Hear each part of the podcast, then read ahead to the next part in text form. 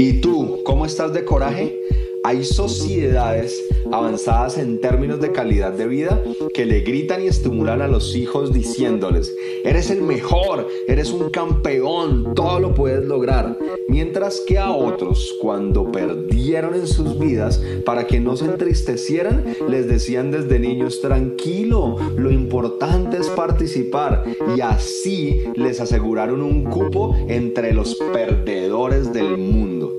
Si quieres triunfar y hacer lo que quieras en tu vida en grande, tienes que desarrollar algo que se llama coraje. Es esa voz interna que te dice, si puedes, lo vas a hacer, lo vas a lograr. Así que nunca te permitas un no puedo como respuesta. Solo ten presente que sí puedes, que sí lo vas a hacer y que sí lo vas a lograr. Y recuerda darte siempre el placer de ganar.